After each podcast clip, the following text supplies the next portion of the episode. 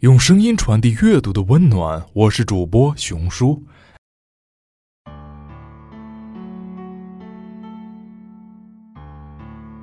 Youth is not a time of life, it is a state of mind. It is not a matter of rosy cheeks, red lips, and supple knees. It is a matter of the will, a quality of the imagination, a vigor of the emotions.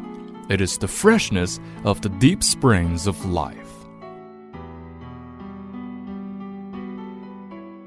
Youth means a temperamental predominance of courage over timidity, of the appetite for adventure over the love of ease. This often exists in a man of 60 more than a boy of 20. Nobody grows old merely by a number of years. We grow old by deserting our ideals. Years may wrinkle the skin, but to give up enthusiasm wrinkles the soul. Worry, fear, self distrust bows the heart and turns the spirit back to dust.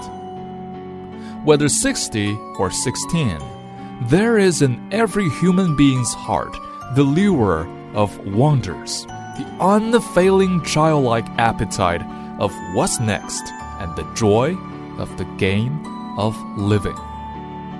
In the center of your heart and my heart, there is a wireless station so long as it receives messages of beauty, hope, cheer, courage, and power from man and from the infinite.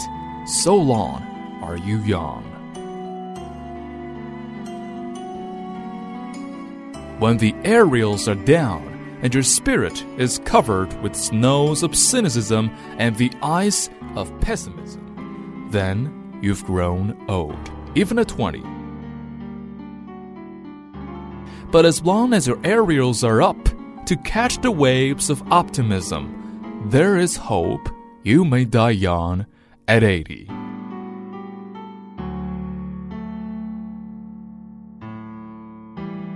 本节目由小野电台提供，用声音传递温暖。